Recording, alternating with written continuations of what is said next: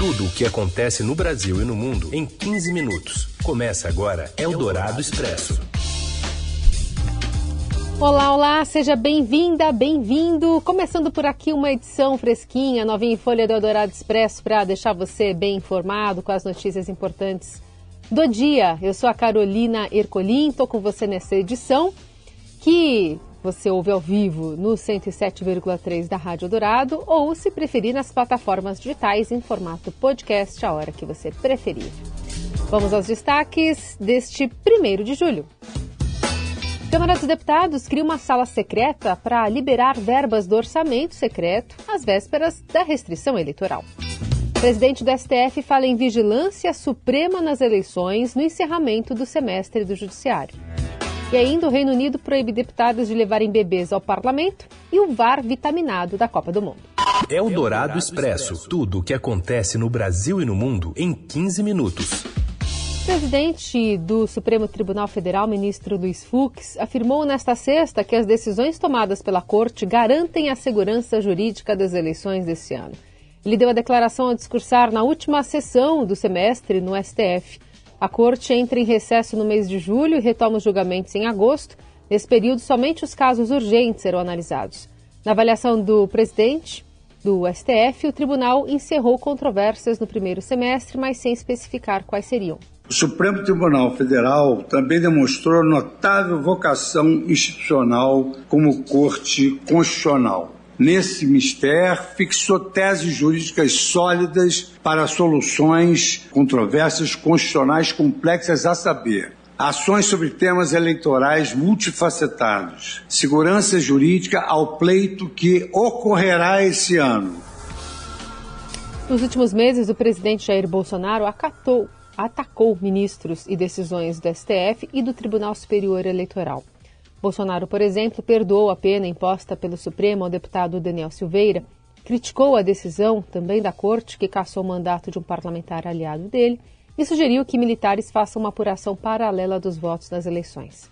Ainda no pronunciamento nesta sexta, Fux agradeceu aos demais ministros o apoio incondicional recebido por ele no período, acrescentando que os valores que importam são a defesa da democracia e dignidade.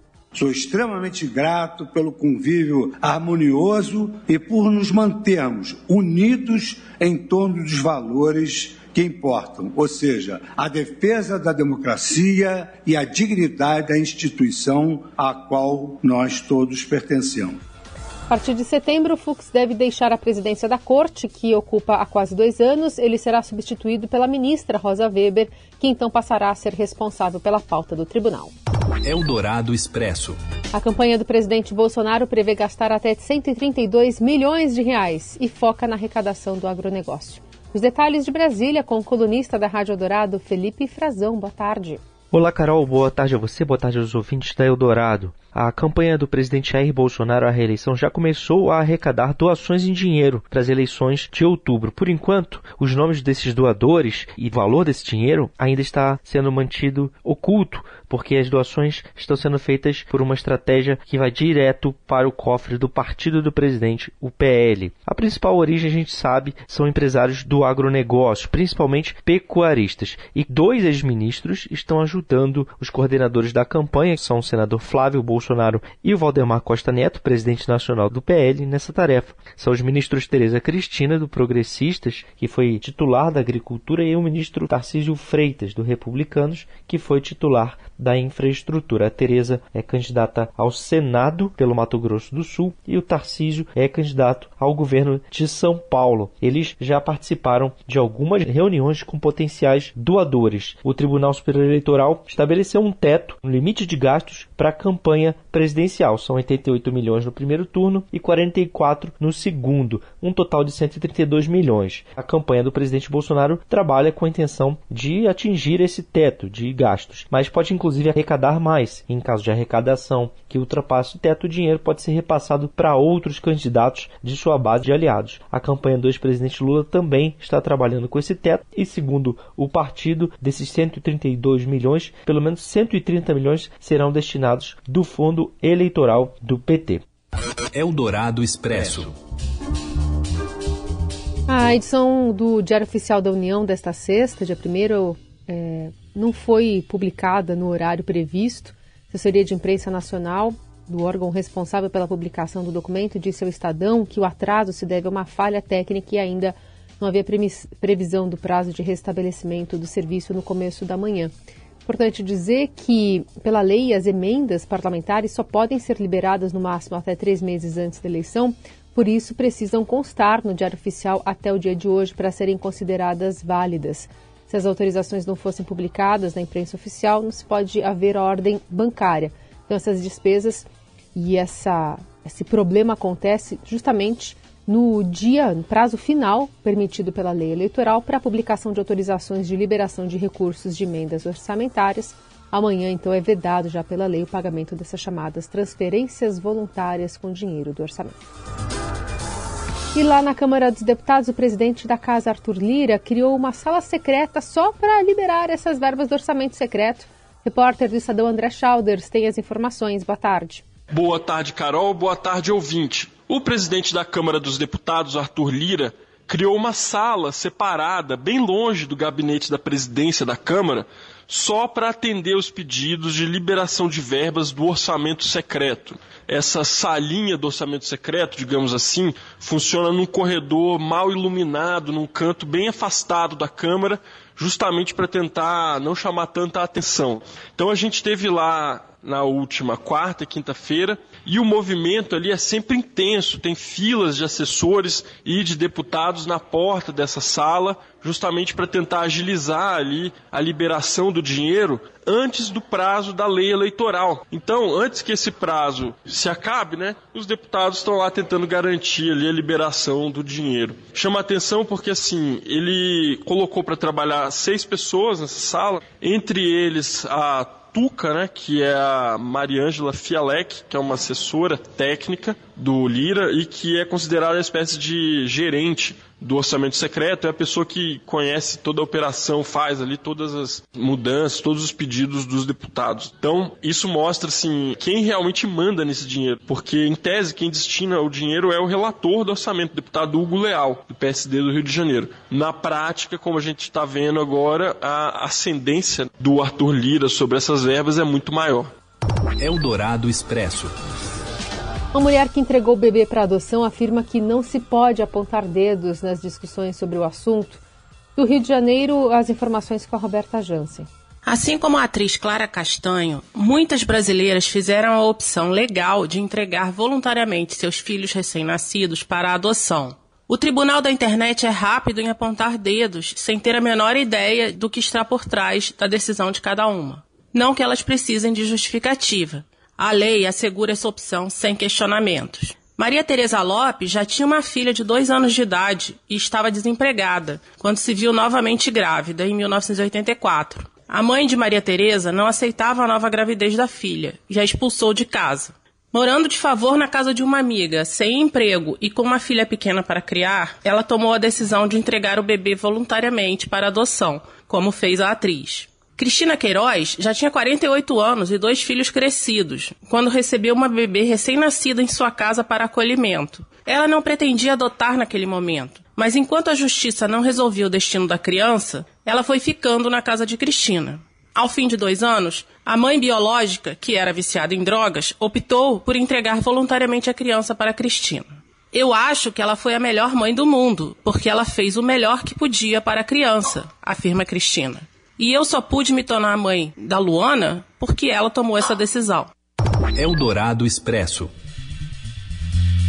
As legisladoras britânicas estão proibidas de levar os bebês para os debates parlamentares, decidiu o Reino Unido nesta quinta-feira. Alguns políticos pediram a mudança após a trabalhista Stella Tracy receber uma notificação por levar ao trabalho no ano passado o filho de três meses que dormia em uma mochila de carregar bebê, conhecido no Brasil como canguru. No boletim de ontem, a Comissão de Procedimento afirmou que a tradicional prática de manter bebês fora do recinto durante os debates deve permanecer em vigor para que os parlamentares possam observar, iniciar, falar e intervir em procedimentos. Em resposta, a deputada afirmou que o banimento afronta esforços para permitir que a política e criação dos filhos coexistam, particularmente em relação às novas mães. O presidente da Câmara dos Comuns, a Câmara Baixa do Parlamento Britânico, pediu a revisão após a indignação da trabalhista e os seus apoiadores, enquanto alguns reclamaram que crianças são distrações. Um legislador conservador, por exemplo, afirmou que a legislatura não é lugar para um bebê. Você ouve Eldorado Expresso. A principal função do Street View, do Google Street View, é claro, não é ser um álbum de fotos. Com várias tecnologias desenvolvidas nos últimos anos, a integração com informações de transporte público e trânsito, por exemplo, fazem do site um sucesso da gigante das buscas e um velho aliado na hora de programar viagens e orientar trajetos. Mas a ferramenta tem servido como uma espécie de memorial involuntário para amigos e parentes de pessoas que já morreram. Recentemente, um tweet viralizou ao mostrar como um homem encontrou a mãe no serviço do Google na publicação, que já tem mais de 10 mil compartilhamentos e quase 307 mil curtidas, Cris Silva conta sobre a perda da mãe e de como encontrou a foto no site. No registro é possível ver a senhora parada no portão na casa deles aguardando o filho chegar. Foi a partir do relato de Cris que muita gente também se sentiu inspirada a buscar e encontrar suas próprias histórias no mapa. Para oferecer as visões de diversas partes do globo, a equipe do Street View já percorreu 16 milhões de quilômetros em cerca de 100 países. No total, já foram produzidas mais de 200 bilhões de imagens. A matéria completa com esse relato traz, é, inclusive, mais detalhes, está no portal do Estadão. Eldorado Expresso. A Copa do Mundo do Catar ganha uma ferramenta a mais para identificar os impedimentos dos jogos. Com apito tudo, fala Robson Morelli. Olá, amigos. Hoje quero falar de uma novidade da FIFA que está sendo tramada para ser usada na Copa do Catar. Tem a ver com arbitragem, é a tecnologia funcionando a favor do futebol. A FIFA pensa em usar na Copa do Catar um jeito de conseguir aferir os impedimentos das partidas. São 64 partidas na competição usando a tecnologia. Vai ter chip na bola, vão ter mais câmeras espalhadas pelo estádio, 12 câmeras a mais e a FIFA FIFA promete já em fase de testes que essa tecnologia vai tirar e vai reduzir qualquer dúvida em relação ao impedimento durante as partidas do Mundial do Catar. A média testada pela FIFA já em jogos não oficiais é que o impedimento seja analisado e verificado em 20 segundos, de 20 a 25 segundos. Hoje, o juiz, num tempo médio, leva 70 segundos para saber se foi impedimento ou não. É uma tecnologia que vai ser usada na Copa, a FIFA já anunciou isso, está sendo chamado de bandeira robô, mas o pessoal da FIFA diz que não é bem assim, vai ter sim o uso da tecnologia, mas tanto o árbitro quanto os auxiliares, os bandeirinhas, ainda estarão à frente de toda a decisão. O fato é que esse impedimento robô visa tirar qualquer dúvida em relação a gols anulados e gols marcados para que não ocorra injustiças no futebol. Esta, aliás, é a grande proposta do árbitro de vídeo. Acabar com as injustiças no futebol. E a gente sabe que em Copa do Mundo, no passado, já teve muitas dessas injustiças. É isso, gente. Falei, um abraço a todos, valeu! Expresso.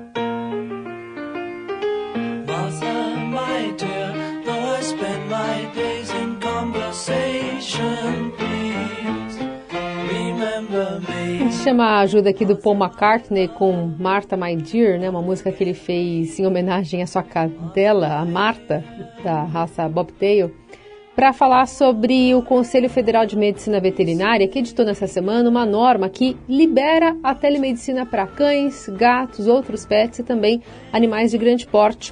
Relator da medida e conselheiro efetivo do órgão, Marcelo Teixeira, explica que as diretrizes buscam disciplinar uma prática que já ocorria informalmente e passa a ser permitida nesta sexta. Publicada em 27 de junho, no Diário Oficial da União, a resolução prevê que o atendimento pela telemedicina é permitido, desde que tenha havido atendimento presencial anteriormente com o médico veterinário. Uma das no melhores inovações da norma é a interconsulta, que permite que os veterinários troquem experiências em casos complexos. O membro do conselho, porém, destaca que a ida ao consultório veterinário ainda é a solução recomendada. No portal do Estadão, há uma sessão de perguntas e respostas para esclarecer as dúvidas sobre a nova modalidade.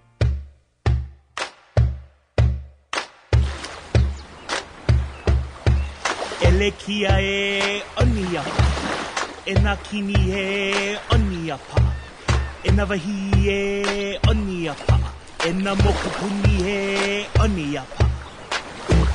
Ena kini o ka aina e Tá, entendi, entendi o recado, Nelson Volker.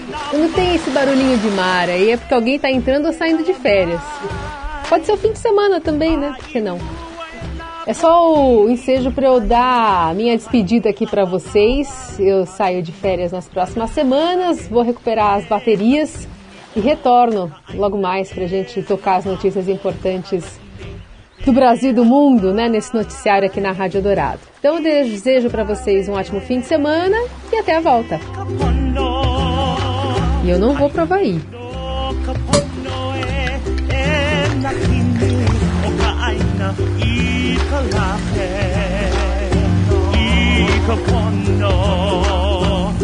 Ua mau ke o ka aina i ka pono Você ouviu Eldorado Expresso tudo o que acontece no Brasil e no mundo em 15 minutos.